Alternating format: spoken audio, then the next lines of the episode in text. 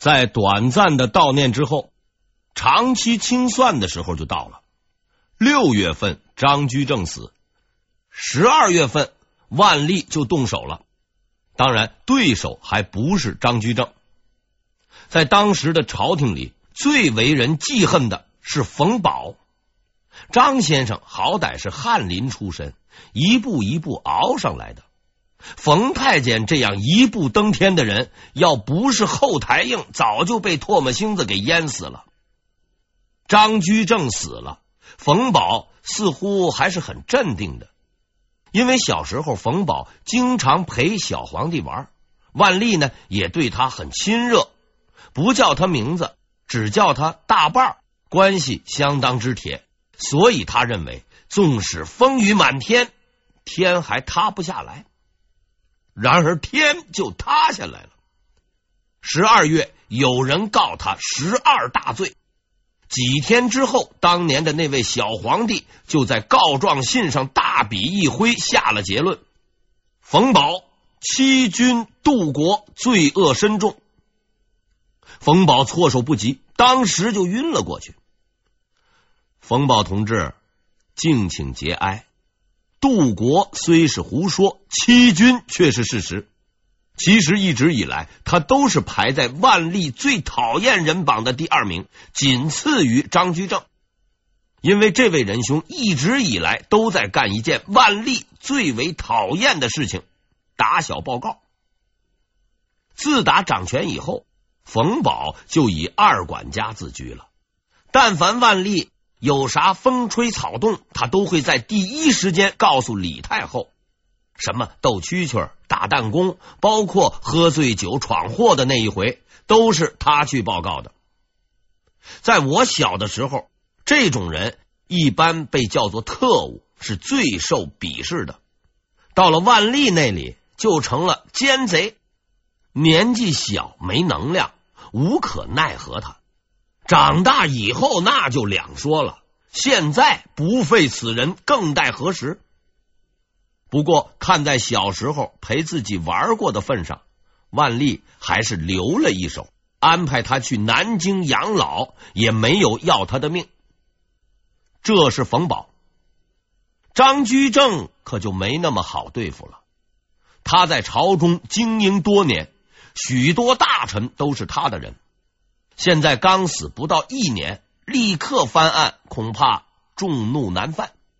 更麻烦的是，现任内阁首辅张四维也是张居正一手提起来的，自然不肯帮忙。要想整治张先生，谈何容易？然而很快，万历就发现自己错了。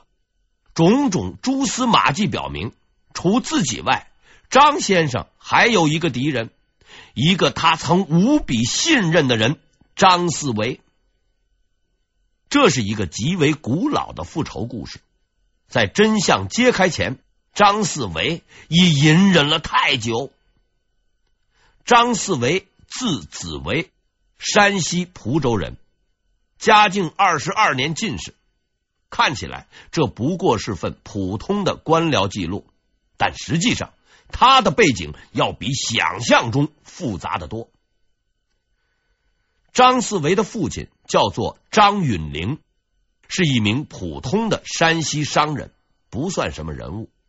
但他母亲王氏却不同凡响，她是王崇古的姐姐，也就是说，张四维是王崇古的外甥。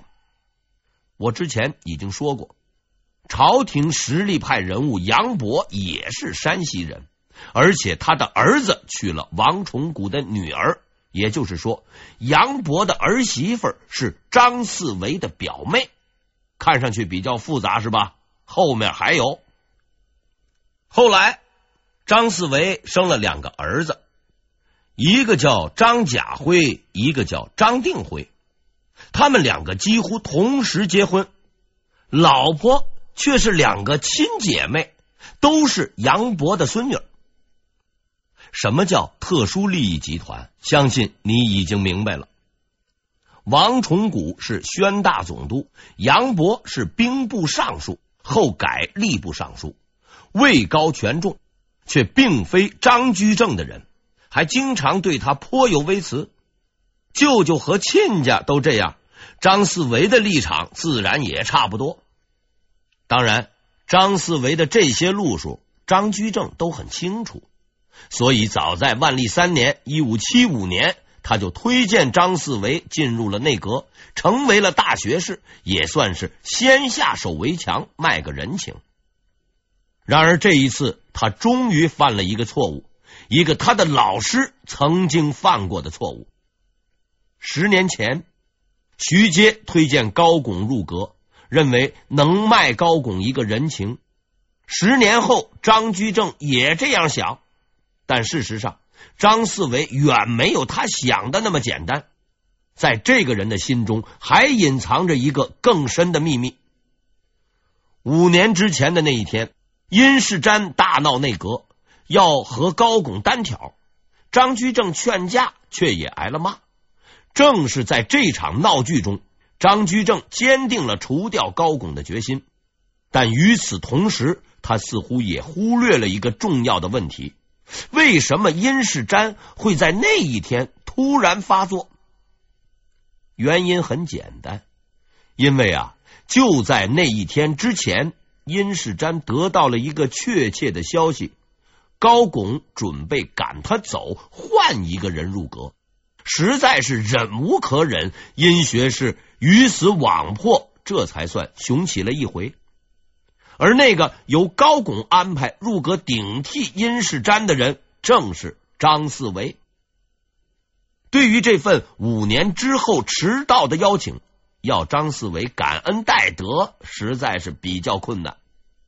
好了，这起谜案就要水落石出了。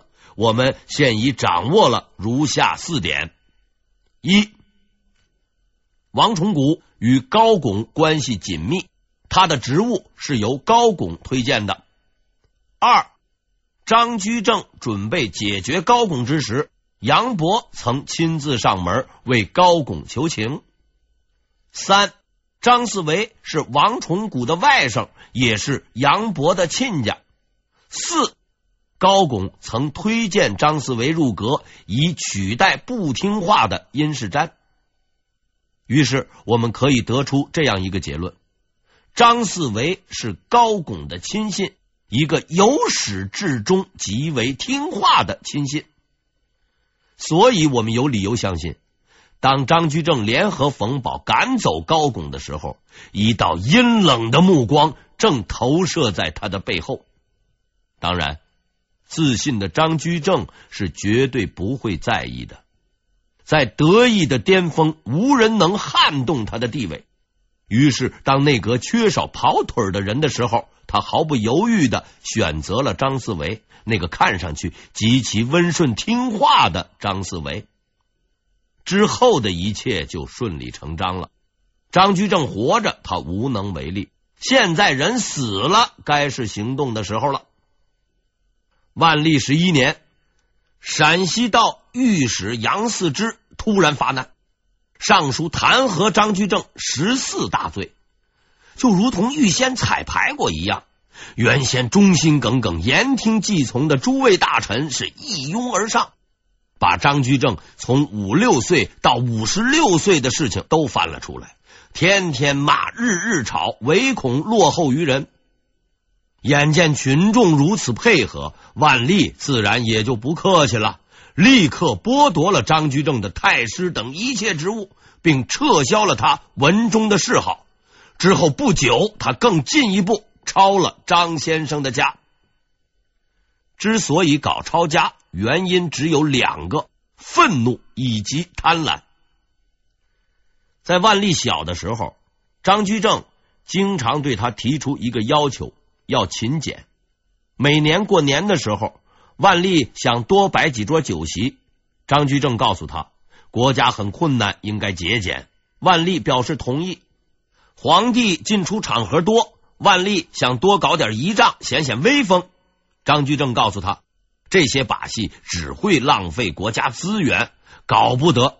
万历表示同意。在张居正死前，无论万历有何不满。从大明朝廷的工作大局出发，那也就算了。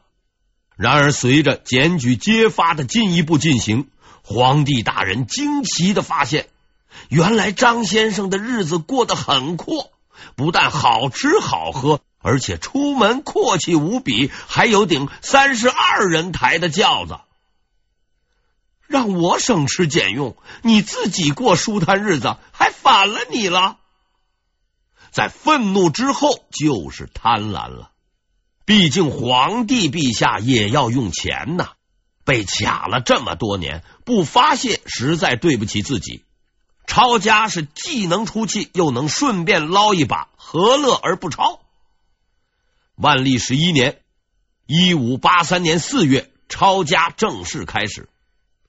其实啊，说起这个抄家也没啥，被抄的人家多了去了，倒霉了就被抄家，抄完拉倒。今天你抄我，明天我抄你，世道无常，习惯了就好了。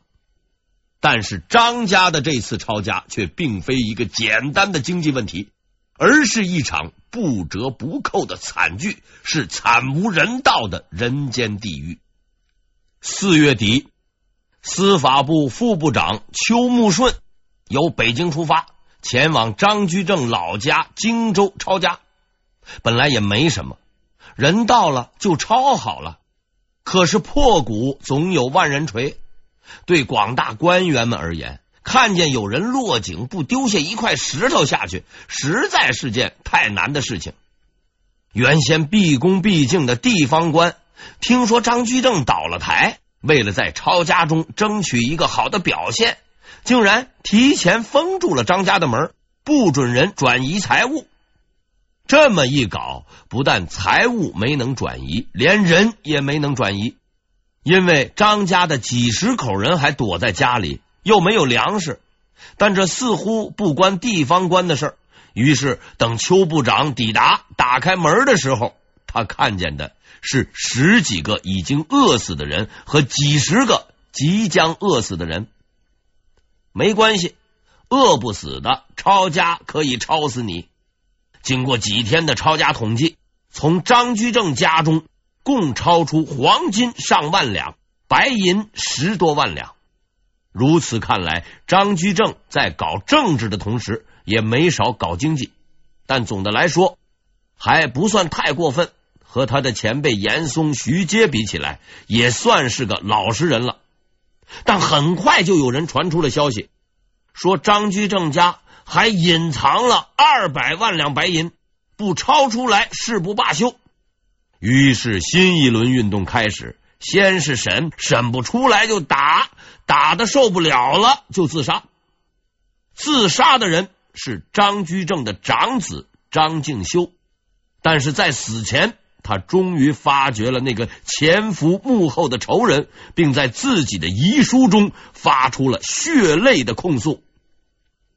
有变告知山西蒲州相公张凤盘，今张家事已完结，愿他辅佐圣明天子于亿万年也。所谓张凤盘，就是张四维。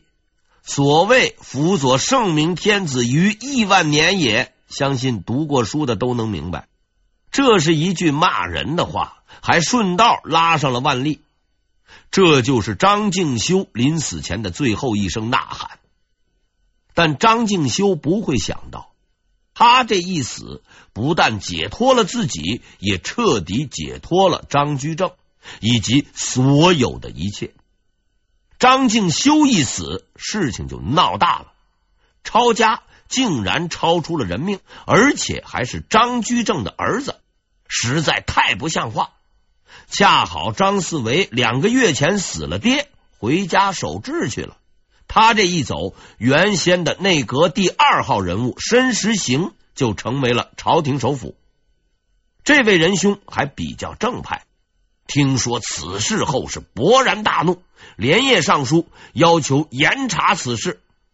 万历呢也感觉事情过了，随即下令不再追究此事。并发放土地供养张居正的母亲家人，事情终于解决了。万历的仇报了，他终于摆脱了张居正的控制。开始行使自己的权利。张四维的心愿也已了结，他在家乡守孝两年，即将期满回朝之际，却突然暴病身亡。厚道的人说他死得其所，不厚道的人说这是干了缺德事儿，被张居正索了命了。无论如何吧，仇恨与痛苦，快乐与悲伤都已结束。在之前的文章中，我曾经写过无数个人物，有好人也有坏人，而张居正无疑是最为特殊的一个。他是一个天才。生于纷繁复杂之乱世，身负绝学，以一介草民闯荡二十余年，终成大器。他敢于改革，敢于创新，不惧风险，不怕威胁，是一个伟大的改革家。他也有缺点，他独断专行，待人不善，生活奢侈，表里不一，是个道德并不高尚的人。一句话。他不是好人，也不是坏人，而是一个复杂的人。但在明代浩如烟海的人物中，最打动我的却正是这个复杂的人。多年前，当我即将踏入大学校园时，在一个极为特殊的场合，有一个人对我说过这样一番话：“你还很年轻。”将来你会遇到很多人，经历很多事，得到很多，也会失去很多。但无论如何，有两样东西你绝不能丢弃，一个叫良心，另一个叫理想。我记得当时我耐于形势，连连点头。虽然我并不知道这句话的真实含义。一晃多少年过去了。如他所言，我得到了很多，也失去了很多。所幸这两样东西我还带着，虽然不多，总算还有。当然，我并不因此感到自豪，因为这并非是我的意志有多坚强，或是人格有多高尚。唯一的原因在于。我遇到的人还不够坏，经历的事情还不够多，吃的苦头还不够大。我也曾见到许多道貌岸然的所谓道学家，整日把仁义道德放在嘴边，所作所为却尽为男盗女娼之流。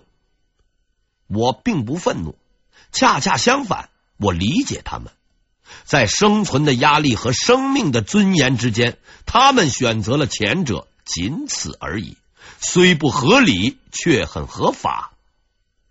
我不知道是否所有的人在历经沧桑苦难之后，都会变成和他们一样的人。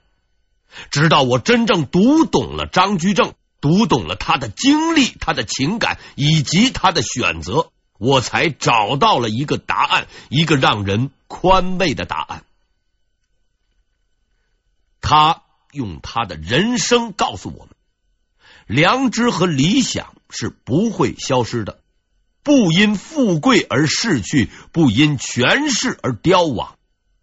不是好人，不是坏人，他是一个有理想、有良心的人。张居正，字叔大。嘉靖四年（一五二五年）生人，湖广江陵人，少迎敏绝伦。嘉靖十八年中秀才，嘉靖十九年中举人，人皆称道。嘉靖二十六年成进士，改庶吉士，授翰林编修，徐阶辈皆器重之。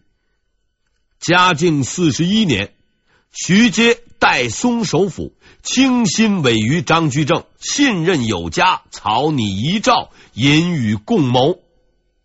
隆庆元年（一五六七年），张居正四十三岁，任礼部尚书兼武英殿大学士，加少保兼太子太保，进入内阁。